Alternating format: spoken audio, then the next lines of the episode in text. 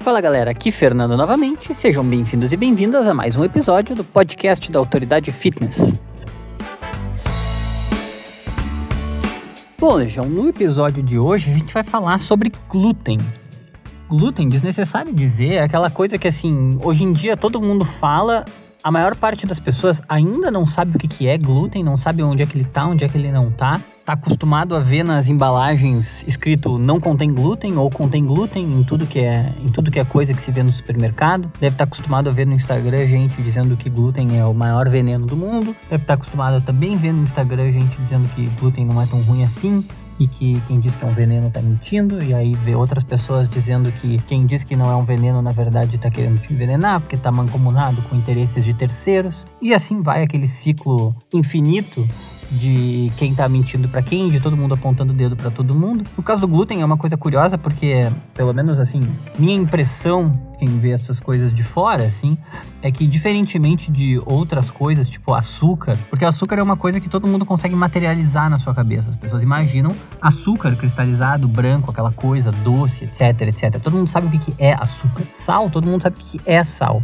E aí tem gente que vai dizer que faz bem ou faz mal, etc, etc. As pessoas vão tirar alguma informação disso, mas é uma coisa, é uma coisa do mundo real, vamos dizer assim. E para a maior parte das pessoas, o glúten não é uma coisa do mundo real, porque as pessoas não sabem direito o que é glúten, então não conseguem imaginar uh, lá dentro da sua cabeça o que que elas estão ingerindo e como que aquilo estaria ou não fazendo mal e por que que aquilo seria ou não um veneno. E eu tô começando o assunto de hoje com essa introdução meio abstrata, assim, porque eu acho que esse é um, um, grande problema que torna o assunto do glúten um assunto diferente, por exemplo, da gente falar de açúcar, ou de a gente falar de jejum, ou de a gente falar de outras coisas, que assim, realmente todo mundo sabe o que é jejum, realmente todo mundo sabe o que é açúcar, realmente a gente está falando sobre uma coisa que todo mundo concorda sobre o que, que é. E no caso do glúten, não é o caso.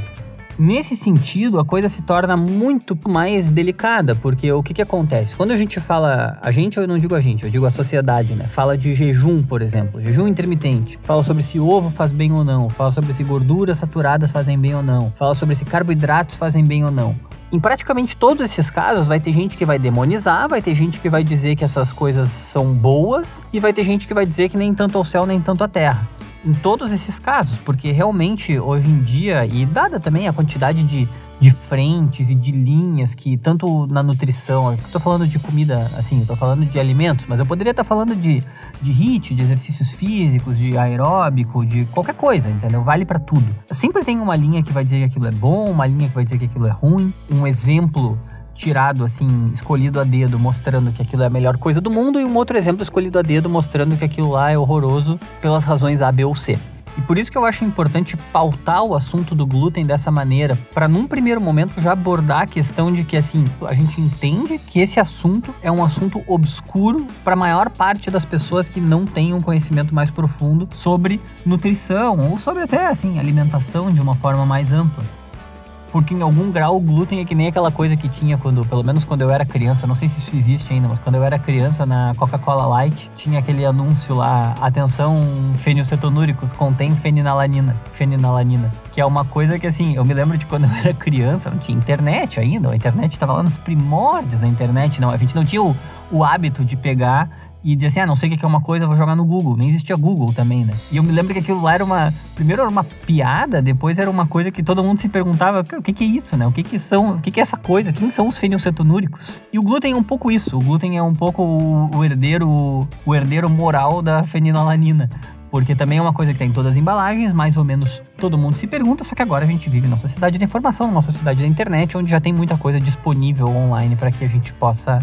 aprender se a gente quiser encontrar a fonte certa. E eu acho importante falar tudo isso porque assim, dentro dessa guerra de narrativas, dentro dessa guerra de visões que vai ter sobre tanto sobre HIIT, quanto sobre carboidratos, quanto sobre jejum intermitente, quanto sobre qualquer coisa, sobre leite, sobre carne, vão ser assim, uma série de guerras de narrativas ou de disputas de narrativas, confrontos de narrativas, para não ser tão belicoso assim também. Dentro desse contexto todo, é muito importante que, que se saiba que assim, bom, a gente aqui não tá defendendo nenhum interesse de terceiros. Eu tava vendo agora os comentários que o pessoal deixa, por sinal, se vocês quiserem deixar comentários a respeito do podcast, tanto no iTunes quanto no agregador de podcast que vocês usam, ou mesmo no, nos nossos, nas nossas redes sociais, comentários sobre o podcast, comentários sobre o nosso trabalho. Eu tava vendo uma pessoa que falou exatamente isso, que assim, tava contente, enfim, elogiando o nosso trabalho, elogiando o podcast. Ela não falou com essas palavras, é uma coisa meio chula que eu vou dizer, mas assim, porque a gente não tinha nenhum rabo preso, entendeu? Porque a gente não tem interesses de terceiros para defender, nem o interesse em defender uma linha sobre a outra. Como eu sempre falo, assim, a gente, dentro do espaço Autoridade Fitness, tem a, a estratégia Autoridade Fitness, que é uma estratégia de reeducação alimentar que é low carb,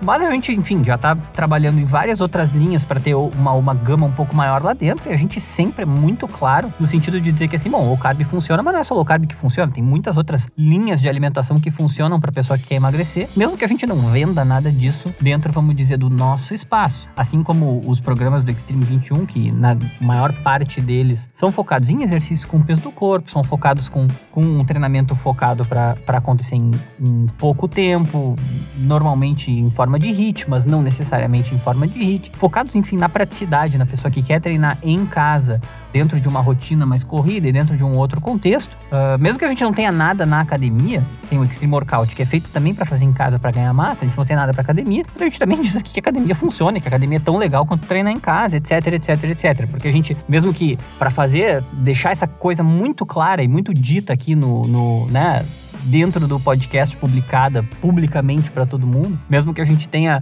uh, linhas que a gente tem dentro do nosso espaço, da nossa plataforma, que a gente está se esforçando para cada vez mais ter uma abordagem mais ampla e mais holística e ter de tudo lá dentro. A gente também não tem nenhum tipo de, de medo de dizer que as coisas que a gente não tem para assinar uh, funcionam pior ou melhor ou não funcionam. Tudo pode funcionar com os profissionais adequados e fazendo de uma abordagem certa, assim. Então tudo isso para dizer que nós vamos falar de glúten. A gente sabe que existe uma guerra de narrativas a respeito do glúten. A gente sabe que existe também uma grande confusão das pessoas a respeito do que é o glúten e do que, que ele, por que, que ele é tão falado da forma como ele é falado. Uh, e a gente não tá aqui defendendo nenhum tipo de interesse, nem, nem pró, nem contra, nem lá, nem cá, na hora de produzir esse episódio, assim como na hora de produzir todos os outros episódios. Então, depois dessa introdução, até que mais ou menos longa, vamos, vamos pro assunto de verdade do podcast.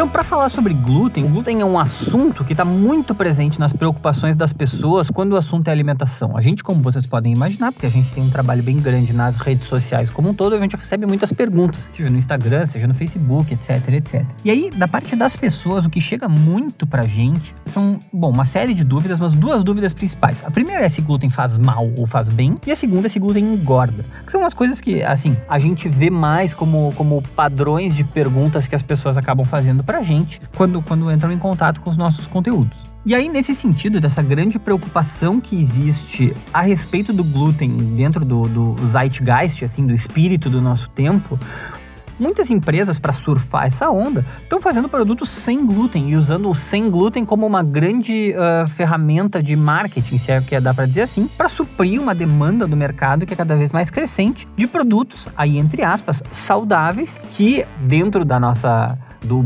senso comum que se criou no século 21 aí, saudável e sem glúten são duas coisas que andam juntas, porque daí o que está implícito nisso é que o glúten não seria saudável. Eu tô cada vez que eu falo glúten saudável aqui, vocês não estão vendo, mas eu tô fazendo aquelas aspinhas com a mão porque porque assim, calma lá, né? Não vamos aqui dizer que o glúten não é saudável de primeira, mas assim, essa é uma impressão que existe por aí e para suprir essa demanda de mercado que aparece a partir da impressão de que glúten não é saudável, glúten seria um veneno, etc, etc. Tem monte de produtos sem glúten e um monte de pessoas tirando o glúten da sua alimentação. É um fenômeno que tem acontecido ultimamente. E aí, começando do princípio, vamos falar sobre o que, é o glúten. Da mesma forma que a gente poderia fazer um podcast dizendo o que, que é a fenilalanina da Coca-Cola Light lá de quando eu era criança, uh, o que, que é o glúten? O glúten ele é uma proteína. Uma proteína encontrada na farinha de trigo, no centeio, na cevada, no malte e no triticale, que é o resultado justamente de uma hibridização do trigo e do centeio, enfim, um outro cereal. Às vezes ele é encontrado na aveia também. A gente diz às vezes porque assim, a aveia por si só não tem glúten. A gente está colocando ela na lista aqui, ela via de regra é colocada na lista das substâncias que podem ter glúten ou traços de glúten, porque muitas vezes ela é processada ou estocada em máquinas ou em moinhos ou em silos, onde também são processados ou estocados outros cereais que esse sim contém glúten. E aí a aveia acaba contaminada com traços de glúten e para pessoas que eventualmente não podem comer glúten, isso pode fazer diferença sim. Então, na prática, no nosso dia a dia, a gente vai encontrar glúten em pães, bolos, torradas, bolachas, ou bolachas ou biscoitos, né? Dependendo de, de como a pessoa quiser falar. Uh, cerveja, uísque, massa que leva farinha de trigo, como por exemplo massa de pizza ou macarrão. E em alguns sorvetes também, dependendo da forma como o sorvete é feito. A palavra glúten, ela vem do latim e significa cola. Deve ter alguma coisa a ver, agora eu vou inventar aqui, tá? Não tenho, essa, não tenho esse conhecimento etimológico, mas assim, deve ter alguma coisa a ver com também o inglês, que é glue, né? Provavelmente a palavra glue em inglês vem do latim uh, por, alguma, por algum caminho aí e pra gente virou cola, mas ficou esse radical latino aí dentro da palavra glúten. E o glúten é justamente quem vai trazer a elasticidade para esses alimentos e para essas massas. É o glúten que dá a liga. Quando, quando quem cozinha, ou quem já fez massa de pão, quem já fez bolo, quem faz essas coisas, sabe que um termo muito comum na cozinha é justamente a liga. E quem dá a liga quando a gente faz essas massas, esses pães, esses bolos, é justamente o glúten. A, é essa cola natural que está presente nesses cereais. E aí, uma vez que a gente já respondeu a pergunta número um, que é o que é o glúten, a pergunta número dois, que talvez seja a pergunta uh, mais importante de todas para responder, é se o glúten faz mal à saúde ou não faz mal para a saúde. E essa é a pergunta mais importante justamente porque como se criou essa noção de que glúten não é saudável, que tirar o glúten é saudável e é importante cuidar com o glúten, maneirar no glúten, etc, etc, acaba se criando essa ideia de que o glúten faz mal para a saúde. E na hora de responder a pergunta, a resposta ela é depende. E depende por quê? Porque para quem tem doença celíaca, ou tem intolerância ao glúten, ou tem alergia ao glúten, o glúten faz sim muito mal. Então eu acabei de citar três coisas aqui: a doença celíaca, a intolerância ao glúten ou alergia ao glúten. A gente vai falar sobre cada uma delas individualmente. A primeira delas é a doença celíaca. E ela é uma reação autoimune do corpo que tem a ver com uma, com uma mutação genética que algumas pessoas têm. Então, nela, o nosso sistema imunológico acaba atacando células saudáveis como uma reação de defesa do organismo, que causa um, um processo inflamatório.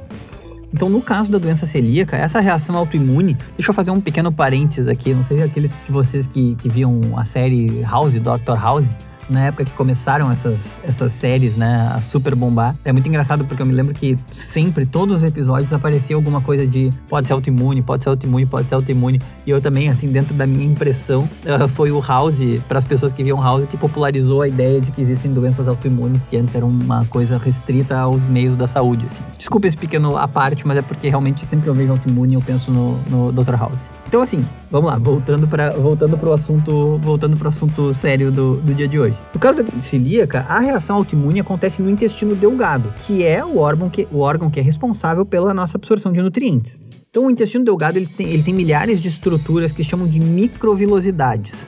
As microvelocidades são justamente um zilhão de voltinhas que, que a parede do intestino delgado faz com o objetivo de aumentar a área superficial do intestino delgado, porque a absorção de nutrientes vai acontecer a partir do contato dos alimentos com a parede do intestino delgado. E se tem um monte de, de, de, voltinhas na parede do intestino delgado, ele vai ter mais área superficial, então vai ter mais área para uh, os alimentos entrarem em contato. E isso potencializa, aumenta, melhora muito a nossa absorção de nutrientes. O que acontece na doença celíaca é que, é que ela faz com que as nossas microvilosidades comecem a se atrofiar por causa dessa, dessa reação inflamatória. E isso prejudica exatamente a absorção de nutrientes, porque, como eu falei, com menos microvilosidades tem menos área superficial no intestino delgado e, portanto, a gente absorve muito pior e muito menos os nutrientes dos alimentos. Normalmente, a doença celíaca ela se manifesta na infância, entre o primeiro e o terceiro ano de vida, mas ela pode surgir em qualquer idade inclusive durante a fase adulta. Tem, inclusive, uh, muitos relatos de que existe um aumento no, no,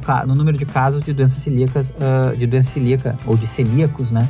Na agora acontecendo em pessoas de mais idade, assim, pessoas adultas ou jovens adultos. Na forma clássica da doença, os sintomas são mais ou menos os seguintes: diarreia, que normalmente vem junto com distensão abdominal, prisão de ventre, perda de peso, anemia, sensação de estufamento, cólica e desconforto abdominal. E esses sintomas podem estar associados com outros sintomas, como atrofia dos músculos dos glúteos, anorexia, vômitos ou até instabilidade emocional em alguns casos, como irritabilidade ou apatia.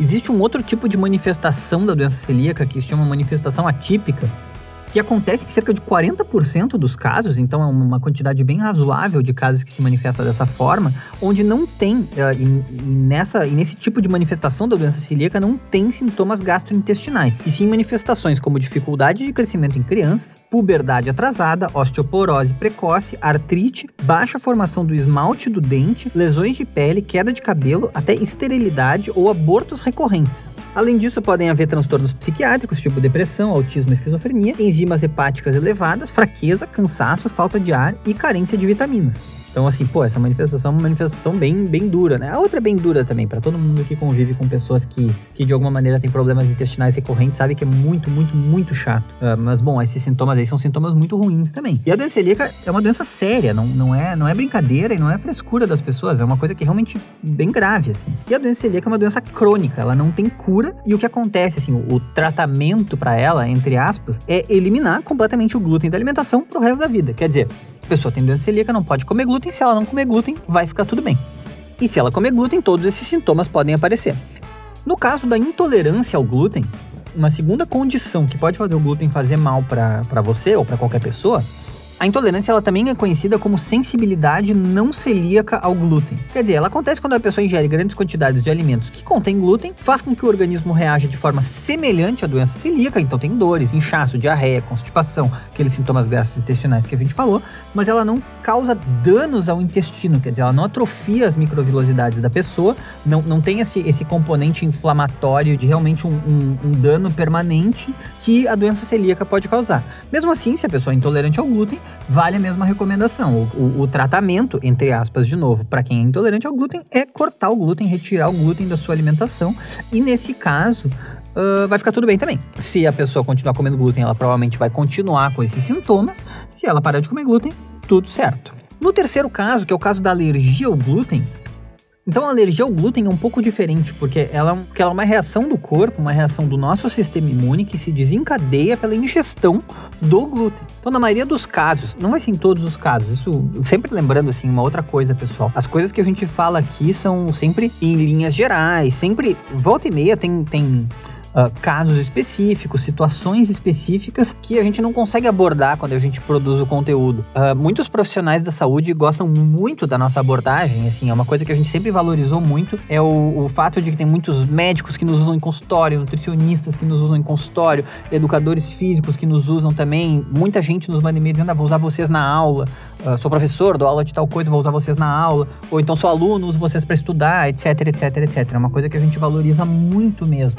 Em contrapartida, tem muitos profissionais que ficam incomodados uh, com, com o trabalho de divulgação científica que a gente faz, porque realmente, assim, a gente fala daí de, sei lá eu, de, de, uma, de um alimento qualquer que tem ferro de uma maneira tal. E aí a pessoa diz: é, mas se não comer com tal alimento, não vai absorver, porque vocês esqueceram de falar das pessoas que têm doença de Crohn, e nesse caso, na doença de Crohn, esse alimento que vocês disseram que é bom, na verdade é ruim, etc, etc, etc. Quer dizer, pegando a nuance da nuance da nuance e dizendo: olha, vocês não falaram sobre isso. E essas pessoas, elas têm razão, a gente não falou sobre isso mesmo. O que acontece, que eu sempre uso como, como uma defesa uh, para mim mesmo, mas é uma coisa que eu acho que cabe levantar essa reflexão aqui no podcast também para para vocês. E até se vocês tiverem opiniões sobre isso, mandem pra gente e realmente vamos trocar nesse sentido também. O que acontece é o seguinte, a gente sempre tem um tempo curto. No podcast a gente até tem um pouco mais de tempo, mas bom, no Instagram a gente tem 30 segundos, quando muito, 40 segundos, se for um stories, é 15 segundos, para tentar passar algum tipo de informação. Tem um card que a pessoa vai olhar com pressa e não vai ler a descrição ali embaixo. Então, assim, a gente faz um esforço enorme para passar a melhor quantidade, a maior quantidade e da melhor qualidade de informação possível dentro dos espaços que são os espaços onde as pessoas estão, para poder também, assim, divulgar de forma massiva as, as coisas que a gente divulga, né? Então, por isso eu tô falando tudo isso por quê? Porque aqui no nosso roteiro tem escrito, na maioria dos casos, mas não em todos os casos, o organismo desenvolve um anticorpo. Não, não, não. Vou tocar nesse assunto agora na sequência. Só tô comentando que assim, não é em todos os casos e, e, muitas das coisas que a gente falou, sempre vai ter o caso que não é bem assim, o caso que é um pouco ao contrário, a coisa que é um pouco diferente. Por isso que a gente também sempre fala que na hora de, na hora de falar da sua individualidade biológica e de tomar decisões a respeito do seu próprio treino, da sua própria alimentação, de condições médicas que a pessoa tenha que ter, tem que consultar o profissional adequado à situação ou ao contexto que, que você está vivendo. Assim, a coisa de fazer uma automedicação, um autotreino, uma autodieta, uh, normalmente não é uma boa ideia e contar com o auxílio de profissionais é, é, é sempre a melhor, a melhor opção para poder se adaptar à sua própria individualidade biológica. Enfim, feito esse outro adendo, vamos voltar para a alergia ao trigo, que é uma coisa muito diferente da intolerância e muito diferente da doença celíaca. Na maioria dos casos uh, de alergia ao trigo, o organismo desenvolve um anticorpo, que é imunoglobulina E, que libera substâncias químicas que atacam o trigo quando o trigo é ingerido, como, como se o trigo fosse um invasor, como se o trigo fosse um, um sei lá, realmente uma coisa que o corpo identifica como, como um invasor e que tem que ser atacado. Normalmente, essa alergia ao trigo aparece durante a infância e causa sintomas que começam uma hora depois do consumo de trigo. Então, tem uma característica mais de alergia e não uma coisa mais crônica e sistêmica. E as manifestações vão ser manifestações na pele, tipo urticárias, ou aquelas manifestações gastrointestinais clássicas, ou manifestações respiratórias, tipo asma e rinite, e em casos mais graves de alergia ao trigo, anafilaxia, que é o fechamento das vias respiratórias, que aí é uma coisa que é realmente muito grave mesmo. Então, cobertos esses três tópicos, a intolerância ao glúten, a alergia ao glúten e a doença celíaca, talvez você esteja se perguntando: e eu que não sou celíaco, não sou sensível ao glúten e não tenho alergia ao trigo, como é que eu fico nessa história? O glúten, para mim, faz mal ou faz bem? E assim, a gente vai começar com um estudo que foi publicado, uma revisão que foi publicada em julho de 2016 pela Sociedade Brasileira de Alimentação e Nutrição, na qual eles afirmam, aí eu abro aspas para eles, que não há evidência suficiente para assumir que indivíduos saudáveis experimentariam quaisquer benefícios do consumo de uma dieta sem glúten.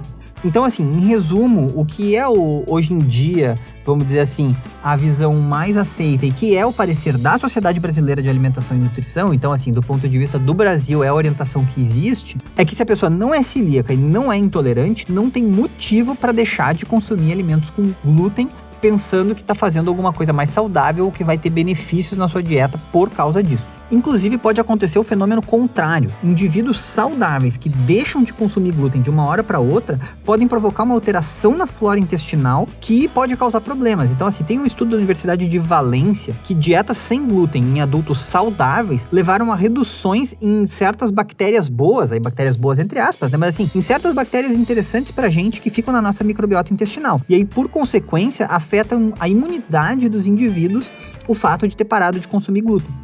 E aí a SBAN, de novo, a Sociedade Brasileira de Alimentação e Nutrição, conclui que dietas sem glúten podem ser saudáveis para a população em geral, desde que essa retirada de alimentos com glúten seja compensada pela ingestão de outros grãos integrais e de hortaliças com baixa densidade energética, tipo folhas e vegetais verdes. Então, assim, a verdade verdadeira é que mesmo que exista essa orientação de que não tem porquê uh, a gente cair nesse terrorismo nutricional e sair cortando o glúten de todo mundo, que não, não existem indícios uh, de que isso vai fazer bem para as pessoas, e existe sim um certo risco de que a pessoa desenvolva uma intolerância ao glúten por causa disso, ou mexa na sua microbiota intestinal por causa disso, Ainda assim, faltam evidências para comprovar também que deixar de consumir glúten é ruim ou bom. Quer dizer, é um, é um assunto que ainda está na crista da onda da pesquisa, se é que dá para dizer assim.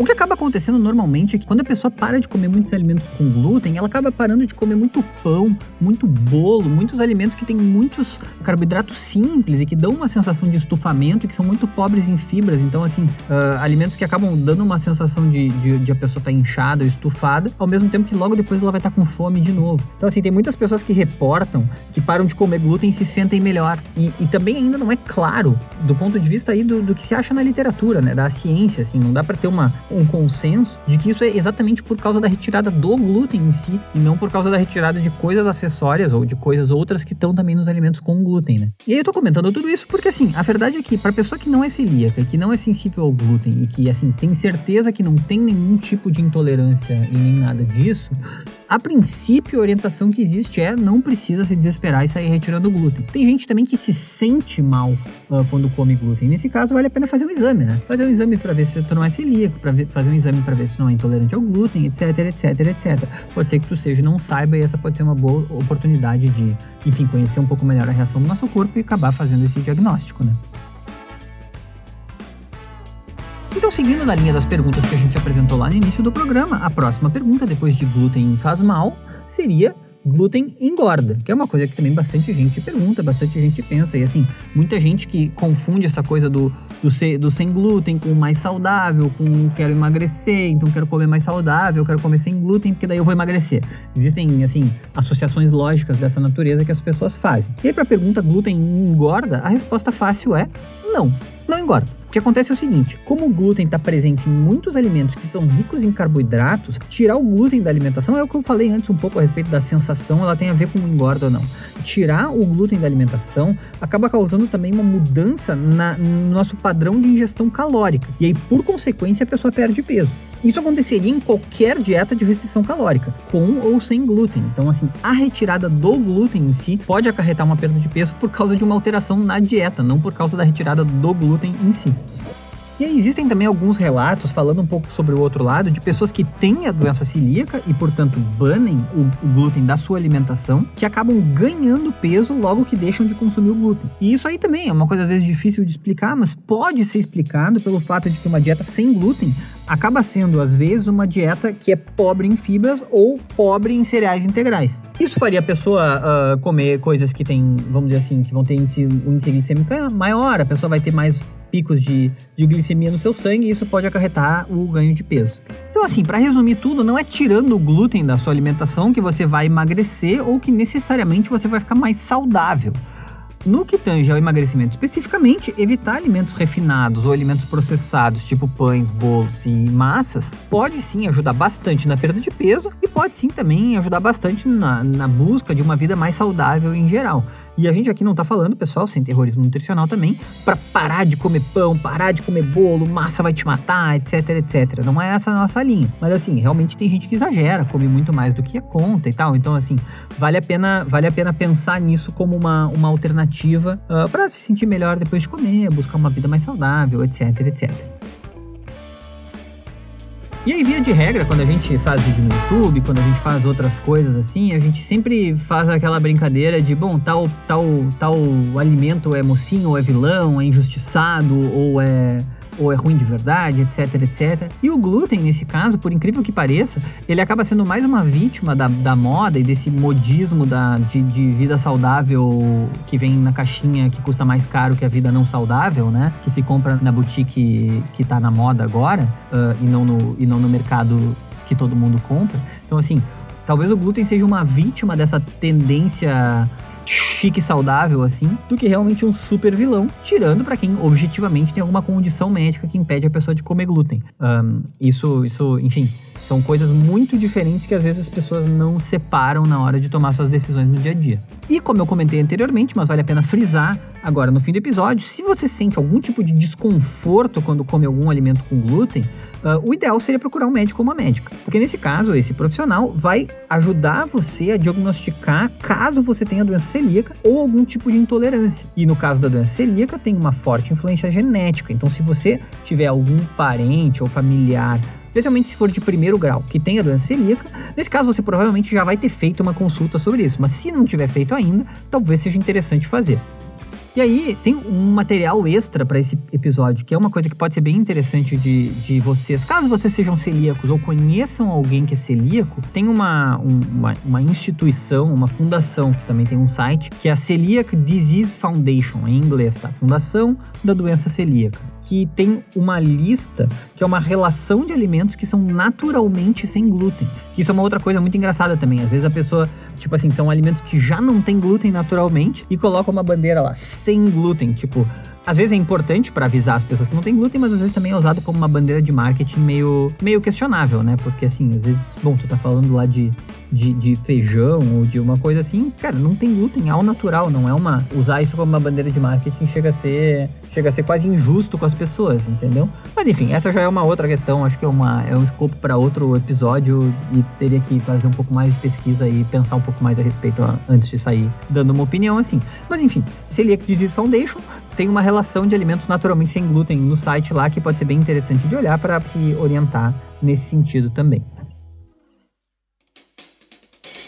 Então é isso aí, pessoal. Esse foi o nosso episódio de hoje sobre glúten. A gente, uh, ah, para esse episódio, se baseou basicamente no roteiro do nosso livro, que está indo para as bancas em breve. Uh, eu já não aguento mais falar que ele está indo para as bancas em breve, mas assim, galera, vocês que estão nos ouvindo por aqui, vocês já devem ter me escutado falar sobre o livro várias vezes. A gente está muito empolgado com o livro, que a gente fez um financiamento coletivo no ano passado para para poder viabilizar esse projeto. A gente fez um livro que ficou super legal e agora nós estamos nos últimos detalhes com a editora. Foi a primeira vez que a gente fez um projeto desse, primeira vez que a gente fez um livro, primeira vez que a gente está uh, dando esse passo para fora do mundo virtual. A gente está muito empolgado com isso. O capítulo sobre glúten foi base para esse episódio também sobre glúten. O livro vai estar tá nas livrarias em breve. Quando estiver nas livrarias, podem ter certeza que a gente vai fazer um carnaval nas redes sociais e aí todo mundo vai ficar sabendo. E de resto, é isso aí. Eu agradeço a todos e a todas pela atenção, de ter ficado a paciência de ter ficado comigo até o fim desse episódio. Um beijo no coração de vocês. Até o próximo episódio. Um forte abraço e até a próxima.